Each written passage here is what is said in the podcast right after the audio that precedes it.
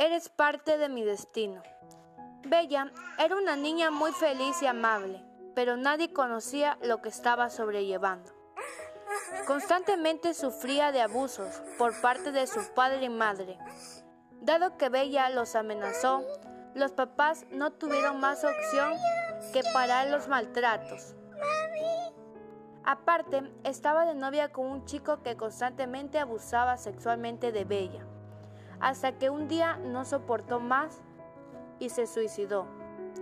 Al llegar al cielo, fue encomendada a ser el ángel guardián de nada más ni menos que de Esteban Gler, el culpable de su suicidio. Pero ella rompería toda la ley mandada por los dioses para vengarse de él y de sus padres, convirtiéndose en un ángel maligno.